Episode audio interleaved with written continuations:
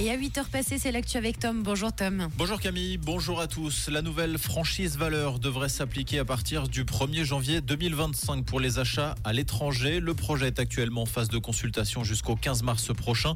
Ce durcissement du tourisme d'achat réclame l'imposition de la TVA pour les achats réalisés à l'étranger et dépassant 150 francs. Pour rappel, la limite est aujourd'hui fixée à 300 francs. Cette franchise valeur ne pourra s'appliquer qu'une seule fois par jour et par personne. Nouveau déficit à prévoir pour la Fondation Terre des L'ONG a perdu 2,7 millions de francs l'année dernière et l'année 2023 pourrait se clôturer avec un déficit proche, voire légèrement supérieur à celui de 2022 selon la vice-présidente du conseil de fondation dans le journal 24 heures.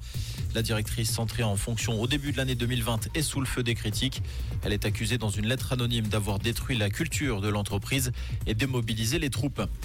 Les embouteillages en passent d'atteindre des records cette année dans le tunnel du Gothard. À la fin octobre, les automobilistes avaient déjà dû patienter plus de 1400 heures en direction du sud et plus de 1500 heures dans le sens inverse. Si les chiffres suivaient cette direction, les compteurs devraient atteindre respectivement 1500 et 1700 heures de bouchons d'ici la fin de l'année. Des chiffres records deux fois plus élevés que lors de l'année 2012.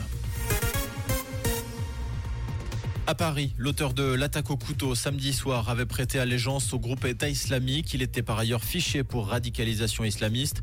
Précision apportée hier par le procureur antiterroriste français. L'assaillant est toujours en garde à vue. L'attaque perpétrée samedi soir près de la Tour Eiffel a coûté la vie à un touriste allemand de 23 ans. Deux soixantenaires ont également été blessés, mais leurs jours ne sont pas en danger. Au moins 11 personnes ont perdu la vie dans l'éruption d'un volcan en Indonésie sur l'île de Sumatra. Il s'agit de randonneurs. Les opérations de secours se poursuivent alors que 26 personnes n'ont toujours pas été évacuées de la zone. En hockey sur glace, Fribourg surfe sur une belle dynamique. Les Dragons ont glané hier leur troisième succès de rang face à Davos 4-2.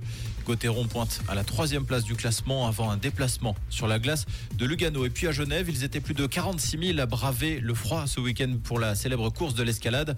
C'est 2000 de plus qu'en 2022.